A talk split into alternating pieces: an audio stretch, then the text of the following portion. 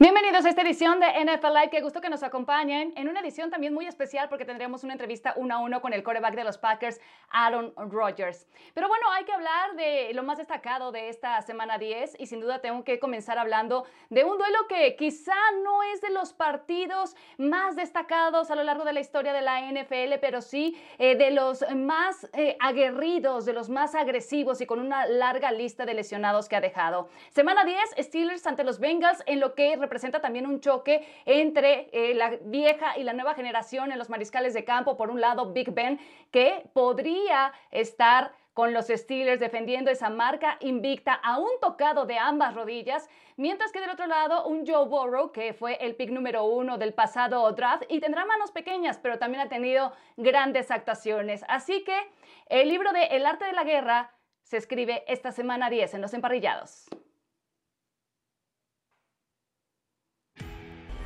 The Steelers and Bengals renew what has become the NFL's nastiest and most physical rivalry. You can't go play fighting, you just gotta go out there and hit. It's just hit or be hit. We bring the thunder, the ground is shaking underneath. We stand as brothers, connected by the blood we bleed. We're the best reality TV show out there. Forget the Kardashians, we got them beat.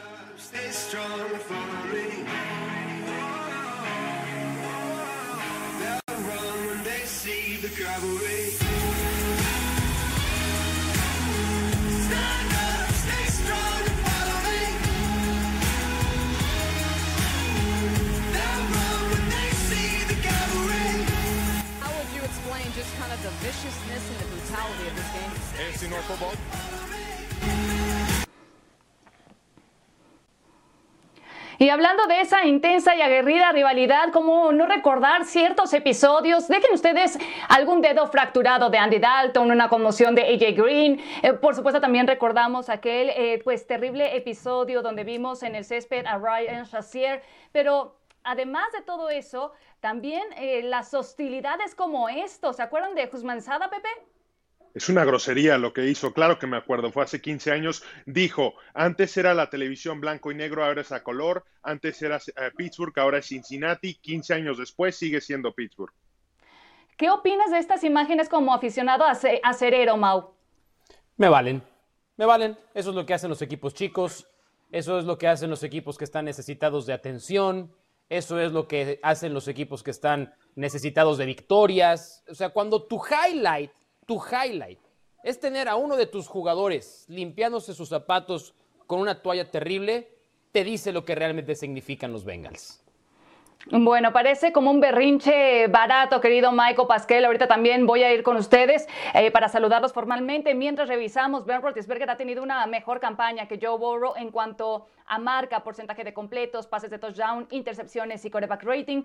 Lo último, eh, eh, o lo único más bien en lo que Burrow supera al Big Ben es en yardas por pase. Pero para hacer su primera temporada, para haber llegado a uno de los peores equipos de la liga, ha sido buena o grata la sensación que ha dejado hasta el momento Joe Burrow en los emparrillados. Y ahora sí, con el gusto de saludarlos formalmente, Mauricio Pedrosa, Pepe Mondragón y Miguel Pasquel para esta edición.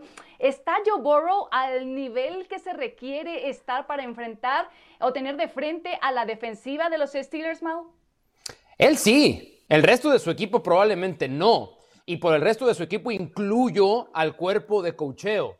Joe Burrow en su primera temporada en la NFL está promediando 41 pases por juego. Esa es una receta para el fracaso total. Hay una gran diferencia con Joe Burrow protegido y sin protección. Eh, en sus primeros cinco juegos en la NFL, en la que su rating de coreback no pasaba de los 50 puntos, lo presionaban hasta en el 35% de los intentos de pase. Lo han protegido un poco mejor. El problema, Cari, es que va contra el equipo que más presiona al mariscal de campo rival, los Pittsburgh Steelers, que ponen presión en el 41% de intentos de pase del rival. Él sí está a la altura. El resto de su equipo creo que no. Qué pesadilla parece que va a ser esto, Miguel, para Joe Burrow, uno de los quarterbacks más eh, capturados en lo que llevamos de la liga, solamente por detrás de Carson Wentz, 28 sacks a Joe Burrow.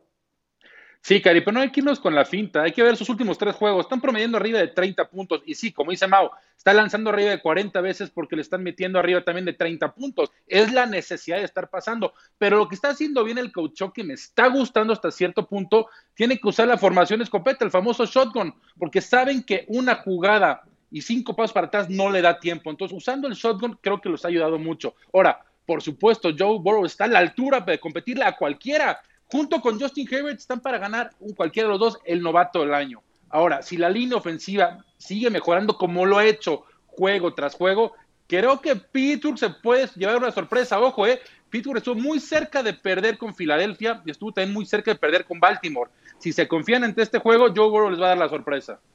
Miguel, No, Marco, pero yo creo que, el que- se está yendo con la finta eres tú, porque lo que dice Mao es verdad. Ah, Es un equipo que está ganando o está compitiendo por el coreback que tiene. Joe Burrow lo tiene abso- absolutamente todo. Es el mejor pasador en la división número 8 en la NFL y lo que más impresiona es la lectura que tiene de todo el campo. Cuando digo la lectura es porque puede diagnosticar lo que quieren hacer las defensivas y también está anticipando las trayectorias de sus receptores. Cuando están cubiertos, no están cubiertos porque están lanzando los pases antes de que den la vuelta a los receptores y se dan la vuelta y ahí está el pase. Están Como compitiendo por él, pero en tres juegos divisionales contra Cleveland y contra Baltimore no lo han podido proteger. 14 capturas en ese juego y es difícil pensar que contra la mejor defensiva de la NFL presionando al coreback lo van a hacer. Exactamente, ¿Cuántos- Pepito, porque si bien Joe Burrow lidera esa ofensiva que consigue eh, siempre puntos o muchos puntos a balas altas, también eh, la defensiva termina por tirar todo por la borda, permitiendo a los rivales hacer prácticamente lo que quieren y por eso pierden partidos. Y Pittsburgh es líder de la NFL con 32 sacks, como ya lo decía Mauricio Pedrosa, 83 golpes al coreback rival. Así que atención con eso. Y también hablando de mariscales de campo, vamos a hablar de la situación de Big Ben porque el head coach de los Steelers, Mike Tomlin, no descarta el poder contar con sus jugadores que fueron separados por reservas de COVID, pero evidentemente de los cuatro el que más preocupa es Big Ben, porque sabemos o recordamos lo que fue eh, prácticamente una pesadilla, un dolor de cabeza para el equipo de los acereros la temporada pasada cuando no tuvieron a su coreback titular. Pittsburgh no ha contado con Big Ben en 22 partidos desde el 2015, pero los corebacks que tomaron su lugar se combinaron para una marca de 13-9 en esos juegos, incluyendo 8-6 en la temporada pasada. No deja de ser notorio que el equipo promedia más puntos y yardas cuando ha iniciado Big Ben en ese lapso. ¿Hay talento suficiente en Steelers para seguir invictos, incluso si el panorama fuera jugar sin Big Ben, Pepe? De verdad no lo creo. Si vemos el segundo juego de la temporada pasada, un equipo de, Cincinnati que compitió contra Pittsburgh no estaba Big Ben y la diferencia es que esa ofensiva de Pittsburgh podía correr el balón. No lo no, no lo es algo que no hemos visto esta temporada, pero aparte con un coreback como Joe Burrow no creo que puedan detener suficiente a la ofensiva de Cincinnati para que sea un juego cercano de pocos puntos. Si sufren tanto, tanto, tanto, Mau, cada semana contando con Big Ben, ¿cómo sería el panorama si no lo tuvieran? Pues lo pudimos ver con Mason Rudolph, aunque sea unas jugadas el partido anterior. A ver, no lo, no lo vamos a descubrir ahora. Hay una gran diferencia entre tener a Ben Roethlisberger, que sí se refleja en las estadísticas, pero se refleja en algo más. En la confianza del resto del equipo. Si tú eres un liniero ofensivo y sabes que atrás de ti está Big Ben, proteges diferente. Proteges con otra paciencia, con otro estilo. Si tú eres un receptor, corres tus trayectorias con otra confianza, porque sabes que el pase va a venir a donde tiene que venir. La temporada pasada sin Big Ben, Pittsburgh fue competitivo durante algunas semanas porque, uno, la defensiva era muy buena, porque los receptores son muy buenos, pero eventualmente se cayó. Big Ben es el que marca la diferencia entre ser un buen equipo y un equipo contendiente. Hoy Pittsburgh con Big Ben, con Big Ben es un equipo contendiente. Y además, qué pobres yardas también, Michael. Yardas por tierra de Pittsburgh. 48 yardas en Baltimore, 46 en Dallas. Y eso con Big Ben. Sí, Cari, es correcto. Y como me sorprende con mis compañeros, estoy enfrente de la cortina de acero y estoy, como- estoy de acuerdo con ellos. ¿eh? Si no juega Ben, Pittsburgh va a perder su primer partido así de punto y claro. Insisto, Cincinnati está promediando arriba de 30 puntos por partido sus últimos tres juegos. Dudo que me hizo Pero, Michael, Michael. cualquiera, espérame, Mau, cualquier coreback que esté ahí en Pittsburgh que no sea Ben, anote tantos puntos. Y de juego terrestre ni se tendrán que en- enfocarse en correr el balón, algo que no están haciendo bien. Sin duda, como está jugando Joe Burrow, no les alcanzará. No, no nos olvidemos nada más de una cosa. No estás equivocado, Miguel, pero me, me- me hubiera gustado que dieras todavía una explicación mayor y lo hemos visto en las últimas dos semanas. Baltimore le corrió lo que quiso a los Steelers y un coreback desconocido por completo le movió la pelota a la defensiva de los Steelers. No hemos dicho que la principal unidad de este equipo, por lo que están 8-0, es por su defensiva. Eh, Bengals, si quiere ganarle a Pittsburgh, tiene que correr el balón. No Si tiene juega que Joe correr- Mixon, no está. Joe no tiene- Mixon. Si juega Joe Mixon, que yo no estoy de acuerdo ¿eh? que no corren Porque- a nivel como corrió Baltimore Eh, eh, o como movió la pelota a Dallas. No, y no, No sabemos creo que Joe Mixon va a Joe jugar. Burrow a lanzar 50 veces. No Pero Giovanni hacerlo. Bernard no lo ha hecho mal. Y es, yo No, creo pero que no es Joe Mixon. eh, un arma más potente. No, no es Joe Mixon, pero pe- es más explosivo en el pase, lo que yo pienso. Y somos igual a la cortina de acero, Miguel. Solo entregamos resultados, nada de humo. Sí, señor. Ay, Sí, ay, señor. ay. Me gusta ay, eso, ay, pero lo ay, quiero Pepe. ver. Bien dicho, Pepe. Demuéstramelo, Pepe. Si Big ver, Ben vamos a ver el domingo. Quiero ver que Pittsburgh gane el partido, porque claramente Ah, esta ofensiva depende del brazo de Ben Roethlisberger. No vengan que la defensiva sí, Mau. La defensiva empezó muy bien la temporada, pero como muy hemos bien. visto, han ido de mucho más a mucho Sí, menos. es verdad, Muy cerca es que se le fue el juego contra contra Baltimore. El otro fue contra Filadelfia. Te lo digo está así, Miguel. otro contra Tennessee también. Contra Dallas iban a perder, por Miguel, favor. te lo voy a decir contra muy Dallas, fácil. contra un corva que nadie conocía más que sus familiares. Si Pittsburgh pierde contra Bengals, para mí no es una sorpresa. La derrota de Pittsburgh está cada vez más cerca. Lo dijo el propio Mike Tomlin, ¿eh? No lo digo yo, lo dijo Mike Tomlin. Si seguimos jugando a este nivel, empezando la primera mitad dormidos, no un cuarto, la primera mitad dormidos, la primera vez que hable con, enfrente de ustedes va a ser para hablar de una derrota. Está cerca la derrota de Pittsburgh. A ver, solo quiero que me contesten una cosa los tres, pero sin darme ni siquiera los argumentos. Nada más respondan contundentemente. ¿9-0 u 8-1 para los Steelers? Mauricio, Sufriendo 9-0, sufriendo mucho, pero 9-0. Miguel, Sí, creo que va a jugar Ben 9-0. Me voy a quedar con Mau. Pepe. 9-0, 11 seguidos contra Cincinnati. Eso sí. Bueno, ahí está entonces, señores. Ahí dejamos el tema, porque si no nos empezamos a pelear como si fuéramos Bengals contra Steelers. Así que hasta ahí la dejamos. Y señores, estoy hablando español. Aaron Rodgers platicando uno a uno con John Sutcliffe, haciendo siempre un esfuerzo por comunicarse con su público también en español. Lo vamos a escuchar. I poured some tequila. That's a true story. So I poured a nice, uh, nice glass of tequila and uh, sat down and talked on the phone for a while.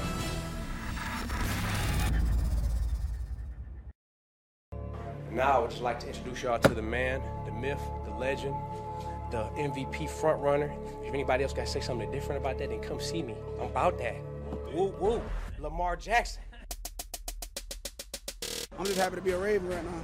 I'm not worried about MVP. I'm trying to win the Super Bowl. Lamar Jackson just continues to be red hot. We got a Jackson 5. Being chased. Now the ball is throwing deep. How about another one? Makes the guy miss on a great juke. Touchdown, Ravens! Not bad for a running back.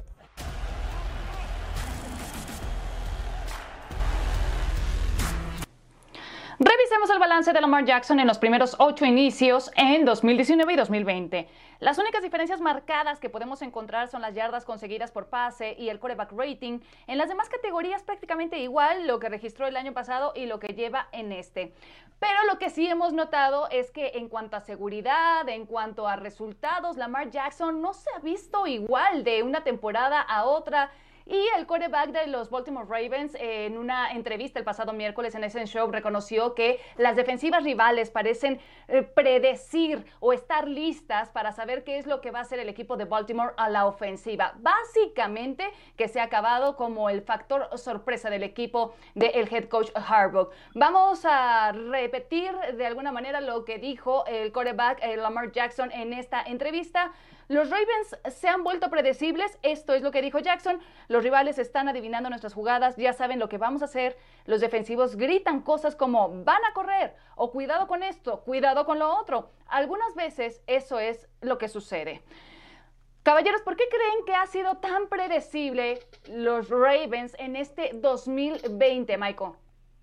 Cari, es mucho más fácil prepararte para una ofensiva como es la de los Ravens con siete meses de anticipación con una semana de anticipación. Por eso tuvieron tanto éxito los Ravens la temporada pasada, pero claramente también lo comentaba Mau y lo acabas de aclarar tú ahorita, ¿no? Las defensivas ya ubican perfectamente o muy, conocen muy bien la ofensiva de Baltimore. Saben si va a venir la jugada, saben si va a venir el, el pase corto. Y un ejemplo perfecto fue con el, contra Baltimore. Estaban en, como dicen, cover zone contra, contra Pittsburgh en la primera jugada o la segunda jugada y fue intercepción, un pick six. Las defensivas están conociendo por el tiempo que han tenido para estudiar a su ofensiva y claramente lo estamos viendo. De la contra el juego, el juego terrestre es de las mejores corriendo el balón, pero de, pasando es de las últimas de la NFL. Pero eso es la clave, pasando, porque no solamente es a la ofensiva, la que ya conocen muy bien, es a Lamar Jackson, que saben, como lo sabíamos nosotros desde el año pasado, que es un coreback limitado. No solamente le cuesta lanzar en ciertas situa- situaciones, No, pero le gusta lanzar entre los números a sus alas cerradas, que ya no tiene a Hayden Hurst, se fue a Atlanta, nada más tiene a Mark Andrews. Eso le está afectando. Y los equipos que ya saben eso, lo están tratando de obligar a que lance afuera de los números. Y tiene poco talento fuera de los números. Tiene a Marquise Brown, tiene a Des Bryant, que no ha jugado, o sí ha jugado, pero no ha hecho nada esta temporada. Vamos a ver si pueden mejorar ese concepto. Aparte de que las formaciones y las jugadas se han vuelto predecibles. Pero no puede ser un coreback limitado cuando ganó el MVP la temporada pasada. Pero no lo ganó O sea, por lo eh, que eh, hizo eh, con el brazo, Michael. Fue un espectáculo No, pero por Pepe, tierra, las jugadas pero- las pero lo seguimos que- viendo en los highlights. Pero sí, lo que hizo con el brazo fue tuvo mucho que ver para querer el, el jugador más valioso. A ver, y si vemos, si vemos las estadísticas de la temporada pasada, estaba en el top 10 en rating cuando pasaba, algo que este año claramente está muy debajo de Pero eso. porque no sabían cuándo iba a pasar. Es que esa es la gran diferencia. Lamar Jackson tuvo éxito con su brazo la temporada pasada, sí. Rompió récords y se volvió una temporada histórica, po- tampoco. La gran diferencia es esta. Y creo que el partido contra New England, como ahora se vuelven a enfrentar, es clave, es una muestra perfecta. Creo que ahí cambia la perspectiva de todas las defensivas en la NFL. Bill Belichick lo que hizo es, vamos a jugar hombre a hombre contra los receptores de Baltimore. Y Lamar Jackson dice, o corro yo, o ellos van a ganar sus duelos individuales. Les completó 11 de 15 pases en esa ocasión. Ahora las defensivas le están diciendo, ¿sabes qué, Lamar? Nosotros nos vamos a sentar aquí. Si quieres ganarnos por aire, vas a tener que lanzar en donde sabemos que no lo puedes hacer. Y la verdad es que no está pudiendo. Y hay otro elemento bien importante. Dice Lamar Jackson, las defensivas están diciendo qué jugadas vamos a hacer. Los grandes corebacks también se dan cuenta de eso y ajustan. Y entonces si la defensiva está esperando ahora que vamos a correr, pues yo voy a cambiar la jugada en la línea de golpeo y vamos a pasar. Ahí es donde es limitado Lamar Jackson y no ha dado el siguiente paso de evolución. Bueno, señores, pues efectivamente, como dice Mauricio Pedrosa, este va a ser un duelo sumamente clave para revisar que justamente el equipo de John Harbaugh ajuste todo eso que les ha estado haciendo daño en todas estas semanas. Y los invitamos a que sigan a través de nuestras pantallas eh, parte de la acción de esta semana 10 con el juego entre los Ravens y los New England Patriots. Sunday Night Football a través de la pantalla de El Líder Mundial, las citas a las 7 pm, tiempo del Centro de México por ESPN desde el Gillette Stadium. Pausa y ya volvemos con más a esta edición de NFL Live.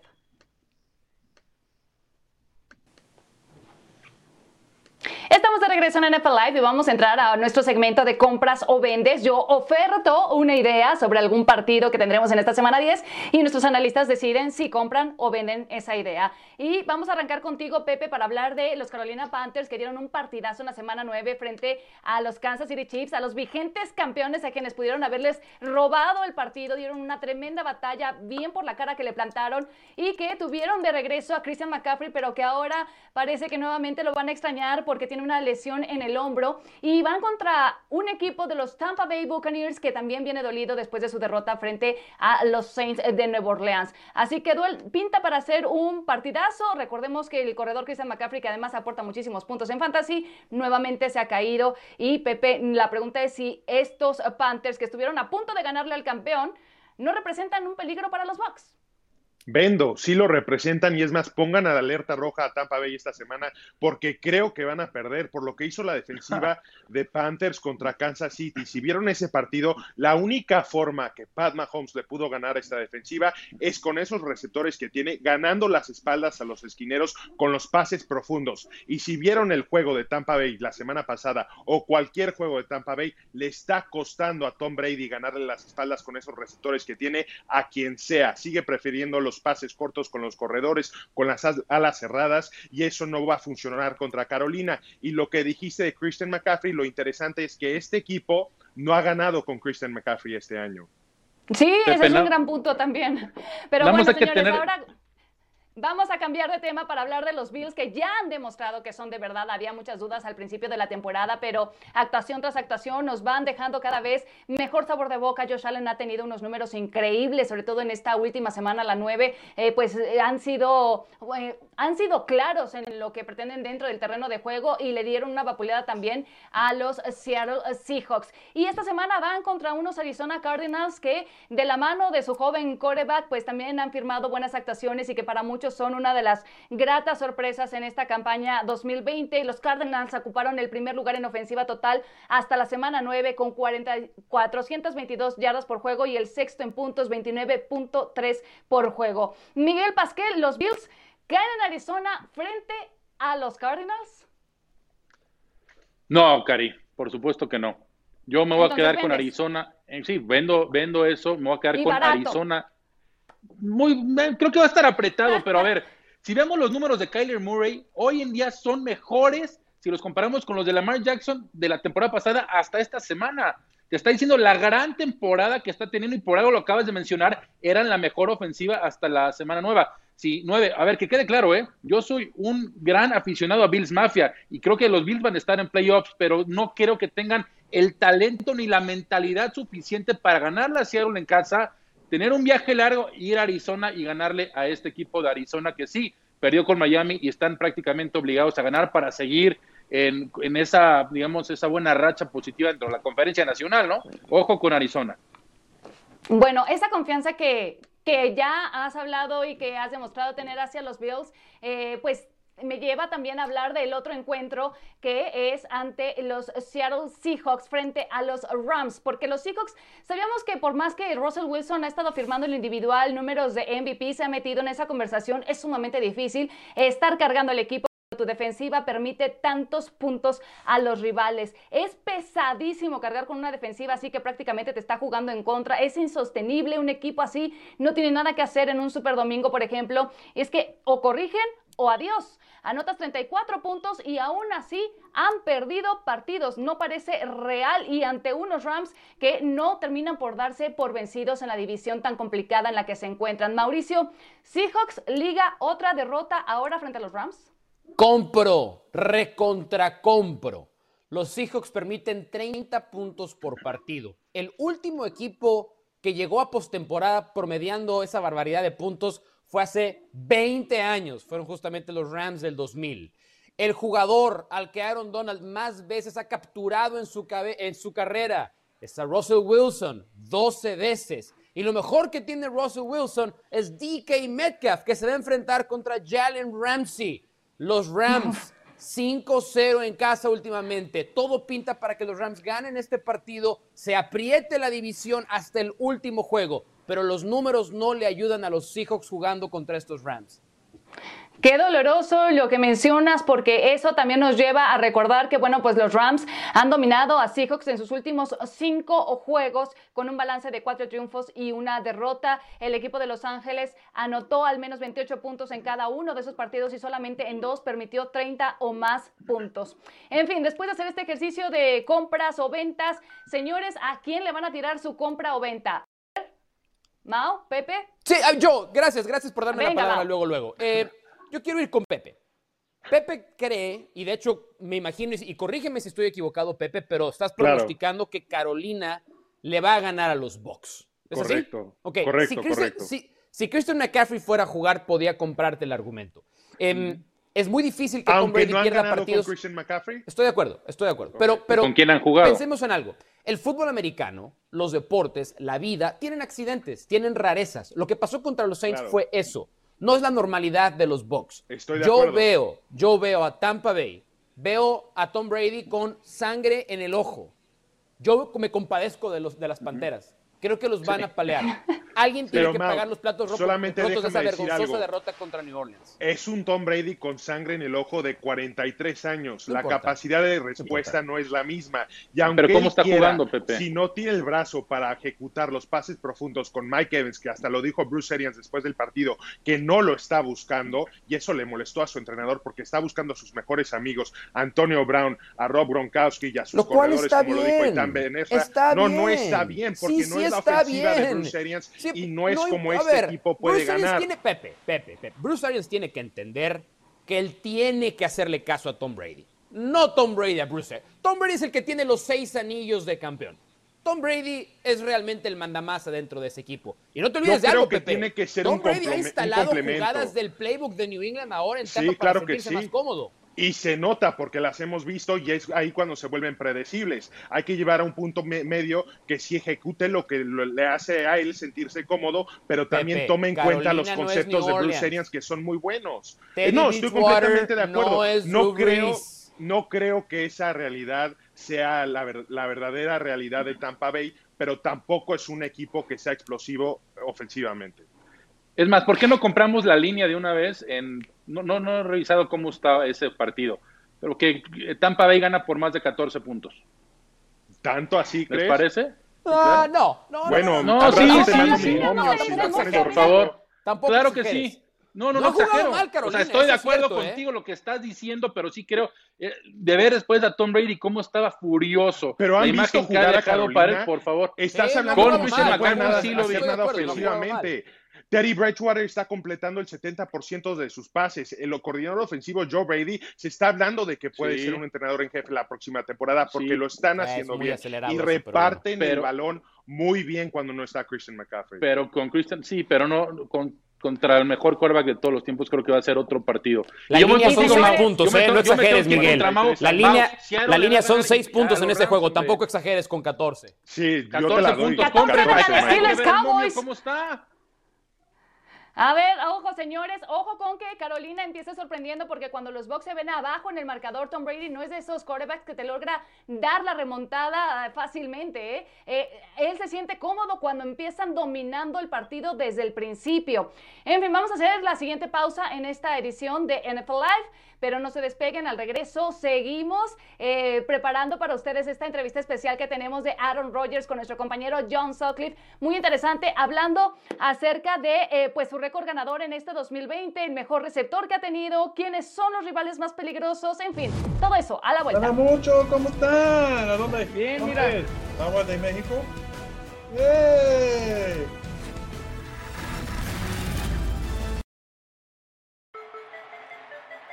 What are you willing to put on the line for your team?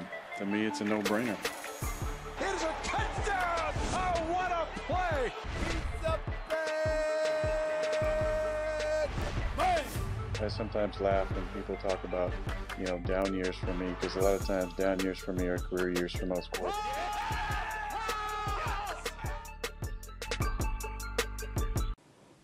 Aaron Rodgers lleva años dejando buenos números en lo individual, no así en equipo por diversas circunstancias, pero también es cierto que desde la llegada de Matt LaFleur como head coach de los Packers, el quarterback de Green Bay se ha visto como disfrutar más del juego, incluso después de que le trajeron en el pasado draft a su posible sucesor. Aaron Rodgers está firmando números de MVP y esto fue lo que platicó en una entrevista exclusiva uno a uno con nuestro compañero John Sutcliffe. Y ahora que estamos en Augusta, Georgia, nos vamos a Green Bay, Wisconsin, el llamado número 12, number 12. Aaron Rodgers, quarterback de los Green Bay Packers. Querido Aaron, muchas gracias por la entrevista. Thank you for the interview, amigo. De nada, amigo. It's good to see you. ¿Cómo te está tratando esta pandemia? Has, has this pandemic been treating you, Aaron? Uh, well, we're six and two, and we're still playing. So, you know, it's it's much like the Masters, where not having fans definitely changes the the game day experience. But you know, it's we're still able to play, which is great, and we're having a good season so far. Tienes 24 touchdowns, dos intercepciones. ¿A qué atribuyes esa gran racha que traes? You got 24 touchdowns, only two picks. What's the main reason to be on a roll like that, Aaron? I just hate throwing it to the other team. no te gusta. Yeah, yeah. I, I don't, I don't like doing that, man. I like, uh, I like throwing to our, uh, our team. Solamente nosotros equipo. Eso. Tú, tú siempre has dicho que lo mejor es la competencia. ¿Podrías describirme lo que es eso? Yeah, I think we all have certain places uh, in our life where we feel most comfortable. And for me, it's competing. It's feeling the pressure and the expectations and knowing that I need to be accountable to my teammates who are counting on me, the organization who's paying me and expecting me to play well, my coaching staff who prepared us a certain way. I just love, I love the uh, uh, that pressure uh, that that's on you and the ability to raise your level uh, in situations to, to try and be as clutch as possible, to go out and play your best every single week. I don't think there's anything better than that, and that's uh, it's the courage to go out there, put your best on the line, realize it might not be good enough every day, but a lot of times it will. And I think that's what every great competitor loves is the, just the opportunity to go out there and and uh, and challenge an opponent. I wanted to ask you your thoughts on the possibility that the owners might authorize a 16 team playoff, eight in each conference, division winners, and then the other four. ¿Qué opinas? What's your thoughts on that, Aaron? Yeah, I mean, you know, I think I've been a traditionalist for a long time, loving the game, and 12 teams to me uh, seemed great. They've obviously added a couple, one in each division, taken away a bye week. So us last year being the two seed would have had to play on wild card weekend, which have been a, would have been a different, uh, uh, you know, a different feeling. Um, I think this is uh, different circumstances. If we weren't able to kind of feel like we could get all 16 games in the regular season, then I would be, I think a lot of us would be open to, you know, adding two more teams to that mix.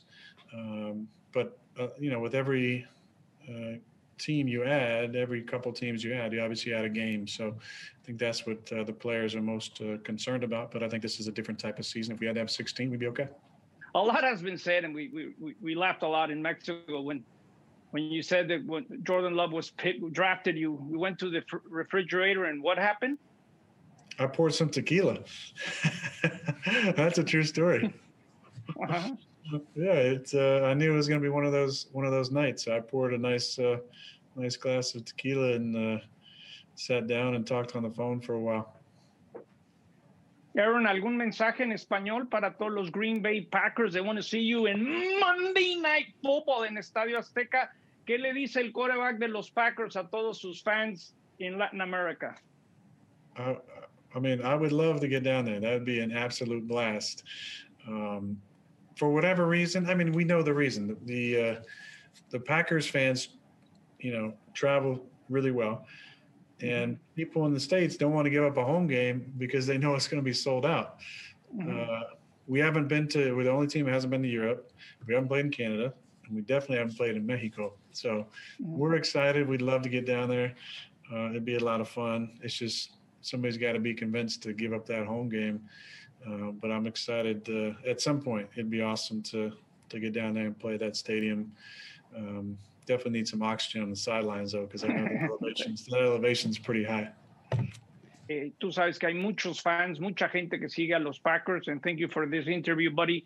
And I hope, I hope I see you soon and we can yell together, Monday Night Football. Will you help me with a Monday night on the one, two, three? Monday Night, Football. Oh. Gracias, amigo. Hasta luego.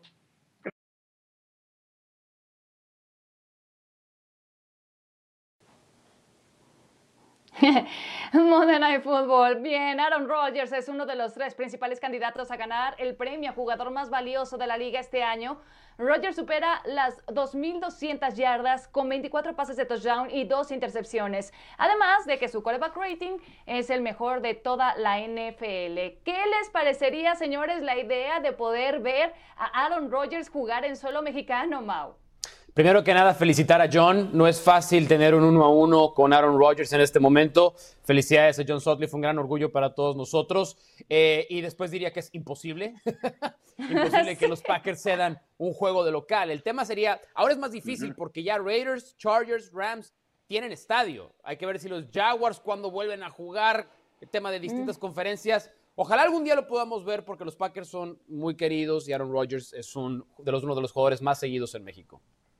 Sí, y un jugador que además eh, se esfuerza por hablar español, que le encanta la agüita mexicana. Pero Pepe también habló de los planes de la liga, de que pudiera haber una postemporada de 16 equipos. ¿Qué te parece esa posibilidad y la, la visión también que tiene el coreback de los Packers?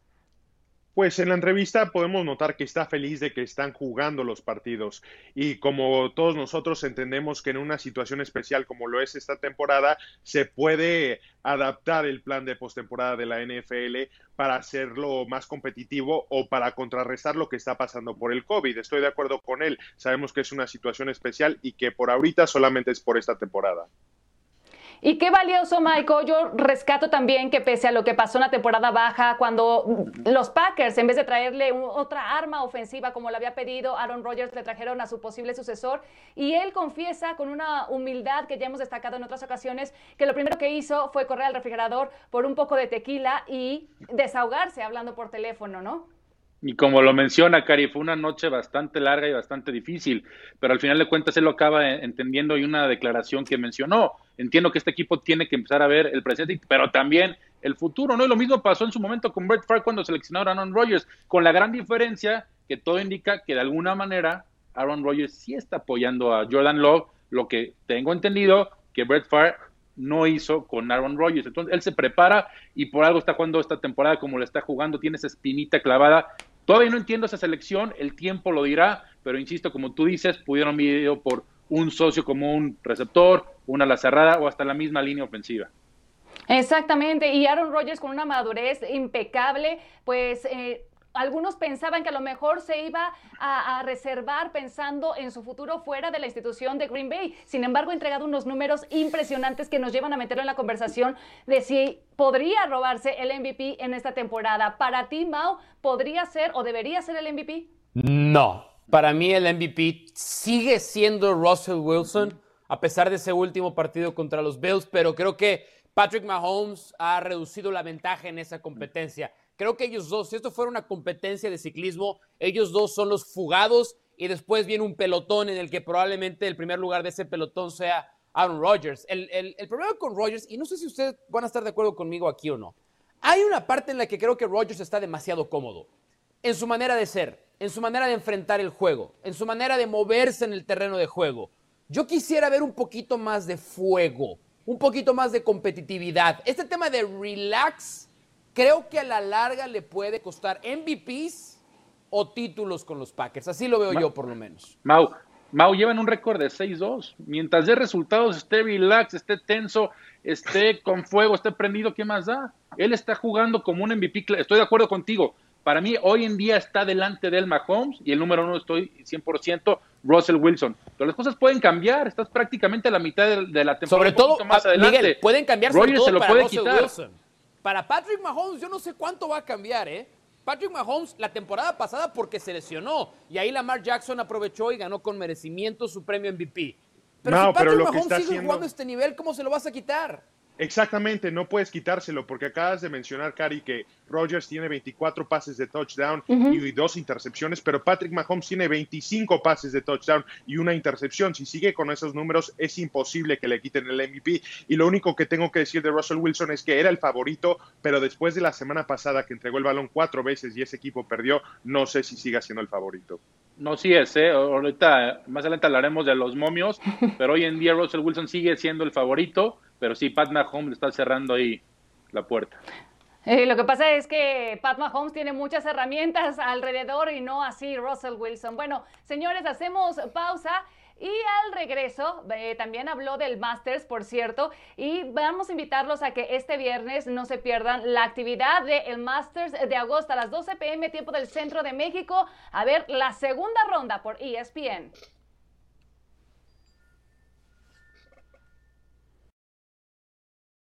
I love y'all boys, man. I want one to go to war with nobody else but y'all. I don't give a fuck what the record is. I'm rocking today. It's easy, and he's in the end zone. Yes, he is.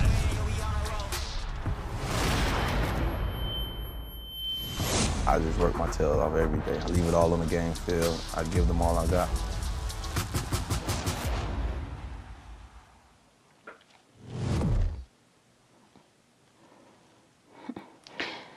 Dalvin Cook registra más de mil yardas totales en esta campaña, producto de 160 veces que tuvo el balón en sus manos. Cook es el líder de la NFL con 13 touchdowns totales en lo que va del 2020.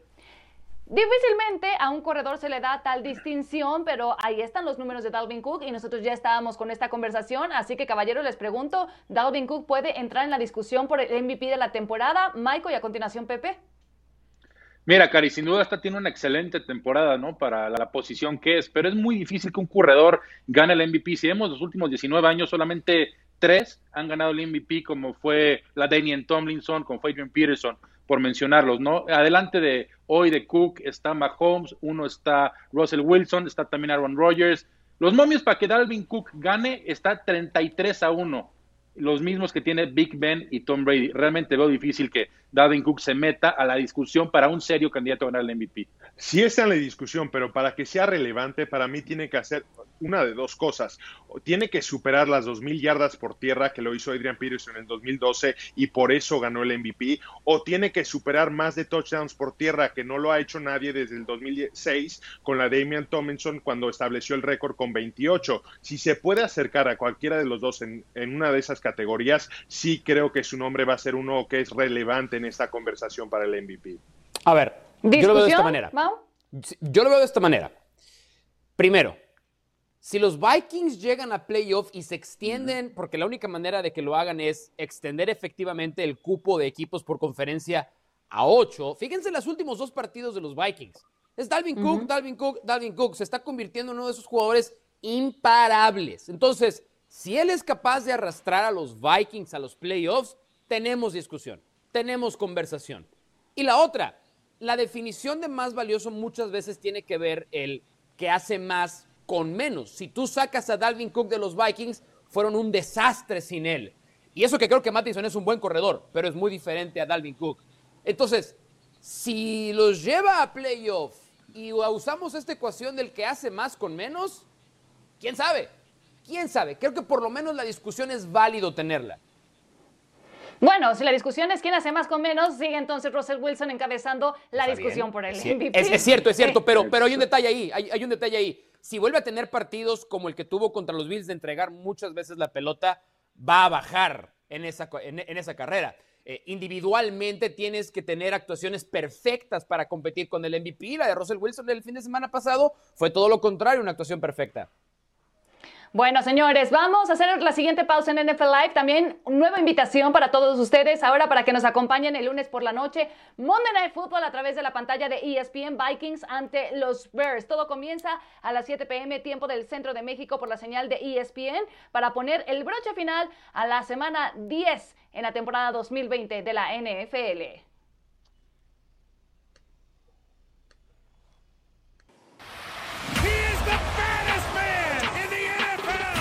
You in my vision, I'm trying to run past you, 94 yards. run through you, Throws a man down. or make you miss. Oh my goodness. And I'm going to the end zone. Touchdown Titans. When I see you in the grass, I'm thinking, let's go.